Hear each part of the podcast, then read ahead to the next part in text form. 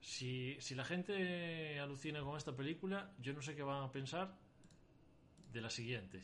Ya está ahí el título. Peliculón.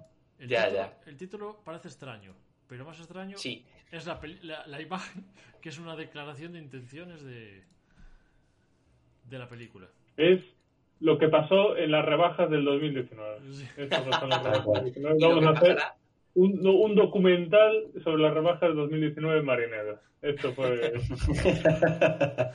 sí, sí, o lo que pasará en las próximas rebajas que sean ya sin pandemia, que podamos ir todos en masa, que eso va a ser, vamos, como la primera fiesta eh, en una discoteca, en un pub, ¿sabes?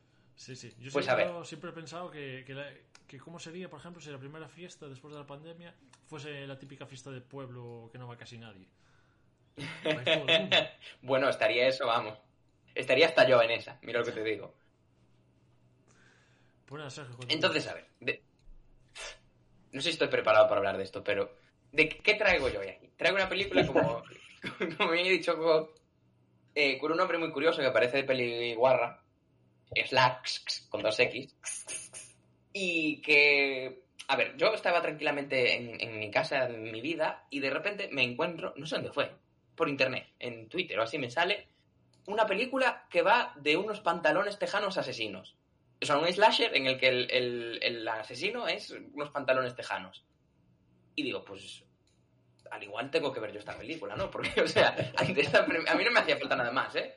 Y de hecho me esperaba la mítica peli, que, que me lo esperaba y, y hasta cierto o sea, que lo es, la mítica peli de serie B moderna, por así decirlo, eh, que, que tiene una premisa súper tonta, en plan Sharknado, ¿no? O una cosa así, y, y ya está. Y yo entré ahí, pues, pues eso, pensando que iba a haber a pantalones matando gente de maneras absurdas, con una premisa súper absurda, y, y ya, y nada más.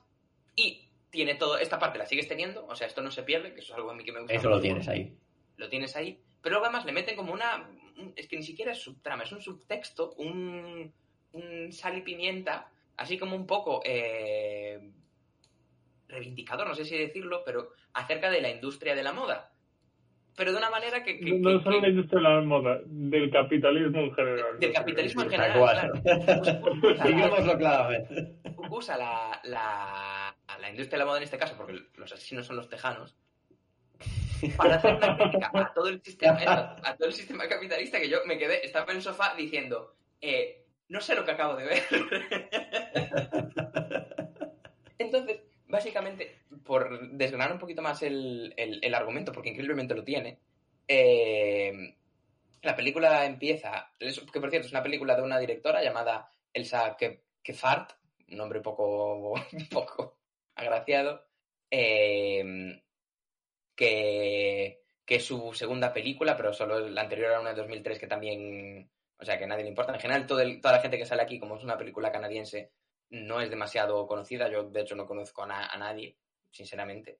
Está protagonizada por eh, Roman Dennis, creo que se pronuncia Roman, no lo tengo muy claro, que hace de Libby, que es una dependiente que empieza a trabajar, eh, o sea, la película empieza siendo su primer día en, en, una tienda de ropa, que a pesar de que es una tienda de ropa, a mí hay, y, y que sí que veo muchos links con la, con la industria de la moda, porque yo además trabajo bastante con desarrollo de tejidos y demás, por lo tanto, hay ciertas cosas que, eh, que me suenan, vale que no es para moda, pero, pero hay cosas que, por ejemplo, hace este año ha sacado, un- nunca me acuerdo si es Nike o Adidas, pero creo que es Nike, un comunicado de prensa en el que explica su estrategia para 2025 para ser eh, súper sostenible y, para atajar todos los problemas de abuso laboral para ellos y todos sus, sus ¿cómo se dice?, sus proveedores y no sé qué, que se tiran ahí la, la fumada padre, ¿sabes? Diciendo de lo buenos y lo maravillosos que son y cómo va a mejorar el mundo.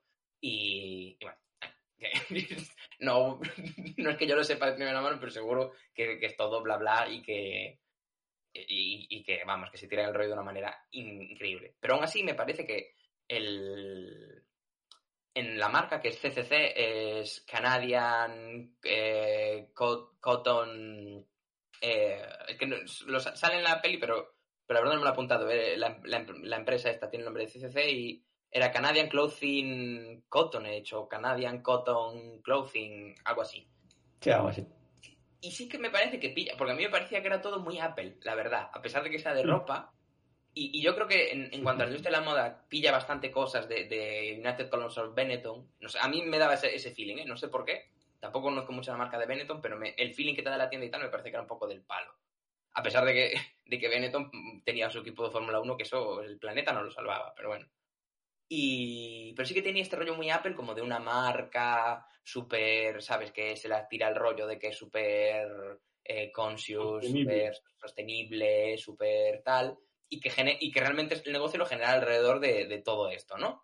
Y, y de cómo sus clientes realmente creen que a pesar de que estén en el primer mundo gastando energía y recursos ahí a mansalva, que realmente están salvando el planeta por gastar 350 euros en los tejanos de estos señores en vez de, de, no sé, de, de- de- de no hacerlo. Entonces, la pobre Lily llega por primera vez a la tienda y llega justo el día previo al- a, un, a un estreno de temporada que en el que van a presentar un megaproducto nuevo que, que es algo súper secreto, súper confidencial y demás, y de hecho la contratan porque necesitan refuerzos para preparar esto. Y ella es, de hecho, una convencida. Ella cuando llega, ¡buah! Que, que es su día, o sea, que siempre había querido trabajar ahí, que está súper contenta, que está súper feliz. Que a mí esto es algo que, que yo, a ver, me costaba un poco creérmelo, pero que seguro que pasa, ¿no? Porque no es que vaya a trabajar en, en, en los headquarters, en, ¿sabes? Está trabajando dependiente, doblando ropa, ¿sabes? Entonces, entonces, a ver, no sé, a lo mejor hay gente que realmente se cree tanto el tema de la marca que el, el mero hecho de trabajar en un Apple Store vendiéndote los iPhones ya le parece que está ahí siendo parte de, de la familia Apple. Pero, pero bueno, no sé, me, me resultó curioso, pero porque seguro que existe. Entonces, entre que consiguen generar dentro de, la gente que, que, que la rodea con lo que se va encontrando distintos perfiles que cualquiera que yo creo que haya trabajado se puede ir encontrando distintos, ¿sabes? Distintos. El, el manager que... mm, El, el, que Craig, que lo hace eh, Brett Donar, Don, Donahue, vaya nombres tiene aquí la gente, que es como el típico jefe que va de super guay, pero que en realidad eh, es un mierda, así, pero que o no lo sabe, no lo quiere admitir y siempre tiene este sueño de ser el gerente regional, o sea, un puesto por encima de él y, y que está ahí como abusando de sus, de sus empleados, pero de una manera como cool y dinámica y usando toda la jerga de la empresa que, que puede. Después también tenemos a la que hace de Shruti, que al final tiene bastante protagonismo en, en la, en la peli, que es la que está con los cascos todo el día y realmente se la pela todo. Eh, tienes Lord, que es también el, el que está, que hace Kenny Won de, de este señor, y que también, eh, pues básicamente es otro que también está bastante quemado y que, pasa, y que pasa bastante del tema, y así tenemos pues di- distintos, distintos personajes.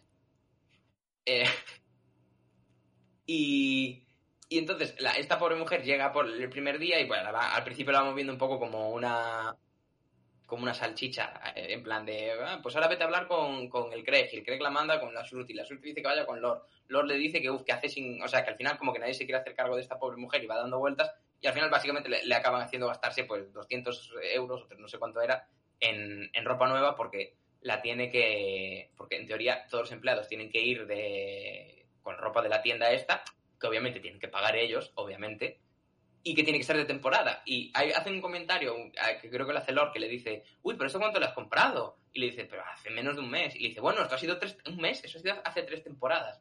Que suena muy exagerado, pero un compañero mío que trabaja, que trabajó en Berska, en diseño, me decía que era, que era así, que cada semana tenían que sacar productos nuevos y que, y que sacaban colecciones nuevas cada 15 días o una cosa así. Quiero decir que suena exagerado y lo de que en un mes pasen tres temporadas a lo mejor sí que es un poco exagerado, pero que no es, no es tan alejado de la realidad como, como cabría esperar. Joder. En- Claro, yo entonces- pensaba que la temporada de temporada es primavera, verano, o sea, por las estaciones, ¿no? O, Sí. o- Pero luego hay Middle Season también. Claro, y, y realmente... Middle seasons. Ah, vale. O sea, te llaman en inglés y es solo que te quieres Claro, para sacar claro. más pasta. Vale. Es luego- el cambio entre medias. Hay un, ya sabes, el como el veranito de San Martín. Pues Ah. esto es Middle está. Season, veranito de San Martín. Y luego, a ver, Claro, no sé si el término correcto es, es temporadas, pero sí que es cierto que a pesar de que sí que es cierto que tienes las macro temporadas y luego las middle seasons, eh, el, el cómo se van sacando los productos es mucho más dinámico. Hasta- dices dinámico hasta parece que está guay, pero que lo hace mucho más lo, lo hace, lo hace mucho más a cholón, o sea que, que cada eso, cada dos semanas están sacando producto nuevo y aparte, si sobre todo si es una empresa, pues como podría ser en la vida real, Inditex, coge cualquiera de ellas, que es a nivel multinacional y demás, pues ahí tienen un, un montón de, de, de frecuencia de, de sacar productos. Y, y eso, el- en un principio parece que simplemente van a sacar el producto este nuevo y que tienen que hacer el cambio de la tienda principal de la región esta para, para prepararlo. y que además va a ser aquí donde se haga el estreno mundial del producto y por eso el, el este está tan, tan nervioso y, bueno, iba a decir tan gilipollas, pero me parece que eso le venía de serie. Pero resulta que el producto este, que es lo importante, son unos pantalones que están hechos con una fibra de Fungen in the Night, sustainable y, y sin modificar genéticamente ni nada, pero que se te adaptan al cuerpo. Entonces, es talla única, tú te lo pones y luego te hace en plan en plan Evangelion.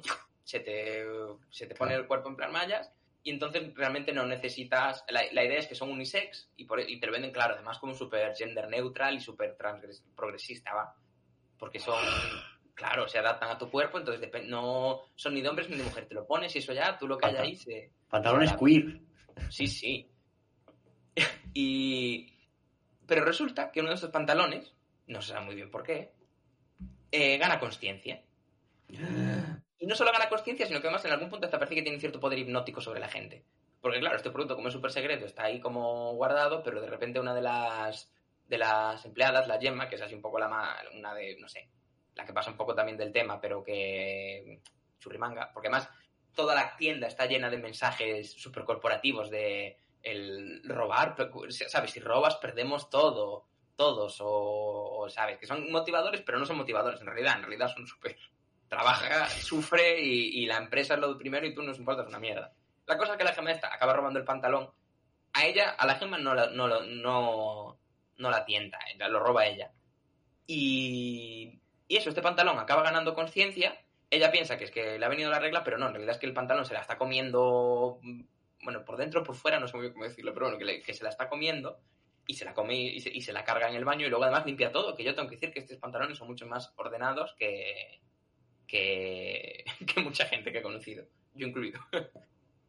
y bueno, a partir de aquí ya empieza la parte de slasher, en la que los pantalones empiezan a matar gente, van pasando de persona a persona, que además como es el producto nuevo, pues se la van probando, ay, que uy, está ahí, me lo pongo, no sé qué. Y, y hasta que al final todo, el punto de inflexión creo que es cuando se carga la influencer, porque hay un momento en que, como no, traen un influencer para que haga el este, que también juegan con lo típico de cómo es la persona delante de la cámara y cómo es la persona fuera de la cámara, o sea que realmente toca muchos puntos candentes de la sociedad actual. Y, y ahí cuando se carga un poco al- a la influencer esta, es cuando ya empieza el momento más de, como de, al principio es como que mata en, secreto, digamos, o, sin que el resto de la gente lo sepa, y aquí ya es cuando empieza a matar gente a cholón, y realmente solo la, la Dennis, la Shurty y el Craig son los que acaban un poco siendo los tres últimos supervivientes. Entonces, con todo esto se empieza a, a sacar una trama de por qué este pantalón está vivo, que, a ver, te lo puedes imaginar bastante ya por cómo empieza la película, la verdad. Yo, o sea, creo que tampoco pretendían que fuera un gran misterio, pero sí que le van dando el, la razón, que como la peli es relativamente reciente, tampoco lo quiero decir exactamente el, por qué estos pantalones eh, tienen conciencia, pero que es un- uno de los motivos que le intenta dar como un... como acabar de, cerrar el trasfondo este de, que de que esta, o sea, de que el mundo, de cómo funcionan las grandes corporaciones hoy en día y de cómo intenta proyectar una imagen en base a lo que el mercado pide y ahora mismo si el mercado pide que sea sostenible y ético y no sé qué, no es que realmente sean éticos, porque yo creo que el sistema en sí es lo que no es ético, pero usan esta imagen para proyectarla y que la gente realmente crea que ellos están formando parte de, de un cambio, de un... no sé, ¿sabes? O, o de, o están realmente ayudando al planeta o salvando las cosas o sentirse parte de esto, cuando en realidad no, tú sigues participando en un sistema que está cargando el planeta y porque Ah. el, el pantalón te traiga un hilillo reciclado o no sé qué mierdas que se inventan o no tenga, o sea, vegano, ¿sabes? El cuero vegano, que eso es plástico, neno, que eso es PVC, que te lo digo yo ya ahora, poliuretano es. Eso es malo también. Y, y todas estas cosas, ¿no? Y, y realmente acaban, porque me gusta, porque toca un poco todo, tanto el tema de la sostenibilidad, pero sobre todo el tema de, de la, de la ética y la responsabilidad para con otras, eh, digamos, otro fuera del primer mundo, que es en el que se apoya para, claro, tú la razón de que puedas tener un pantalón a, a 10 euros, a pesar de que luego a ti te lo vendan más caro, es de que en, en otra parte del mundo, que eso no queremos mirar, lo están haciendo con condiciones laborales eh, regulares. Y yo me acuerdo, en- y esto, esto no es de la peli, esto es de verdad, en el comunicado este que mencioné de Nike, mencionaban su compromiso para reducir las horas extra excesivas. No para eliminar que haya horas extra, o haya no, sino para que no sean muy excesivas. Porque, claro, hay momentos en los que es, es inevitable tener a la gente trabajando 12 horas, pero luego hay otros en los que no, que pueden trabajar solo 8. Y, y nada, o sea, la película tampoco tiene mucho más que comentar porque no quiero, entre comillas, spoilear el final. Sí que, sí que el, fi- el último final mola porque, a ver, no lo voy a decir, pero hay una, una última muerte, la última persona que se muere en la peli, que no la matan los pantalones. Y entonces yo creo que también es un poco la, la mega... A ver, que es un poco reflexión de primero de metáfora, ¿no? Pero, pero bueno, que, que la peli tampoco tiene muchas pretensiones más allá. Yo creo que es también lo que me funciona, de que sí que tiene esta capa de fondo, pero lo hace desde el punto de vista del humor, ¿no? De, y, de, y un poco de la comedia, a pesar de que trate temas serios. Y yo creo que es lo que te ayuda a conciliar est- es- esta crítica al sistema capitalista en general con un slasher de un pantalón que va matando gente y bailando Bollywood. Porque esto es otra cosa que también pasa en mencionar hasta ahora. Y ya digo, a mí, a mí me ha sorprendido y me ha gustado mucho. Yo pensaba que me- la iba a ver y simplemente me iba a reír de- del, del absurdo de pantalones que matan gente, que también lo haces, y eso lo repito, lo sigue teniendo, pero, pero realmente me ha parecido muy, muy- muy interesante y, la- y no me queda otra que recomendarla.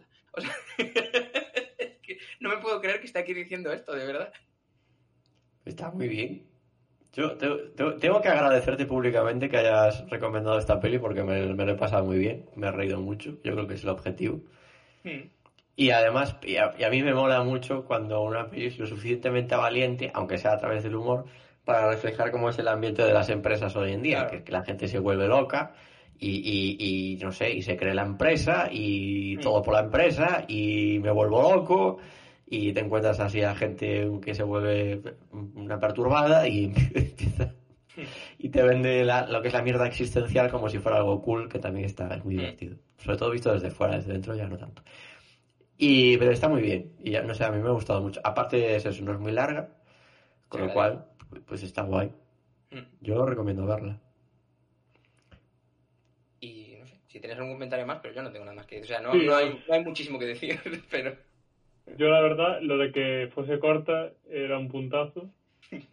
Pero bueno, yo cuando ya busqué, al principio salían los primeros resultados así en Google, hablaba de que eh, se presentó en el Festival de Sitges, que yo no, por desgracia, yo no tuve la oportunidad de ir, pero sí que es cierto que en general todas las películas que van ahí, al menos son originales. O sea, pueden ser buenas, malas, pero la originalidad está garantizada y es un poco eh, lo está. Luego, me parece divertida, graciosa y, y yo me sí que me sentí un poco identificado.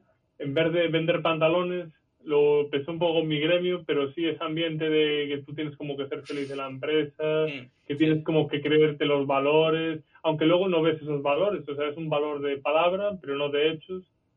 Y, y el agobio de ella, cómo se ve en el baño, cómo se la ve estresada, intenta huir para desahogarse, o sea, hay un poco ese, esa crítica y yo creo que en general al día de hoy todos los que trabajan en alguna multinacional se sienten identificados con la protagonista de alguna de alguna manera y, y está guay, está guay. También me sorprende no haber oído nada más de, de ellos, o sea, no sé, eh, porque la trajiste tú que genial, pero pero bueno. Está, está muy bien la escena del principio y es tal cual cuando justo antes de, o cuando acaba de firmar el contrato, o aún no ha firmado el contrato, ¿no? Pero es como que acaba de llegar y le dicen que todo es como una familia, que es una familia, que la, que la van a integrar, que no sé qué, que aquí somos todos iguales. Y justo ya la meten a trabajar y es como, ¿y esta qué hace aquí? ¿Y tú de qué vienes?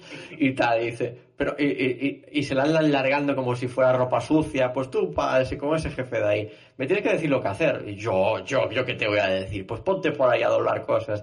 Pues tal cual, tal cual. Las empresas hoy en día, menos las que funcionan bien, que son pocas, te tratan así, como si fueras una mierda y, te, y, justo antes de firmar el contrato todo va a ser tal y aquí va a haber formación y nadie hace horas extra y no sé qué y de repente es poner el, el boli ahí en la, en la tal y de repente ponte ahí en una esquina a hacer cosas y ¿cómo, cómo, cómo lo hago? Yo, eso es tu trabajo, o sea, es tal cual, es horrible, es, y es, muy divertido, pero desde fuera, sin peligro, ¿sabes? Así, luego una pantalla, te ríes. Está muy bien.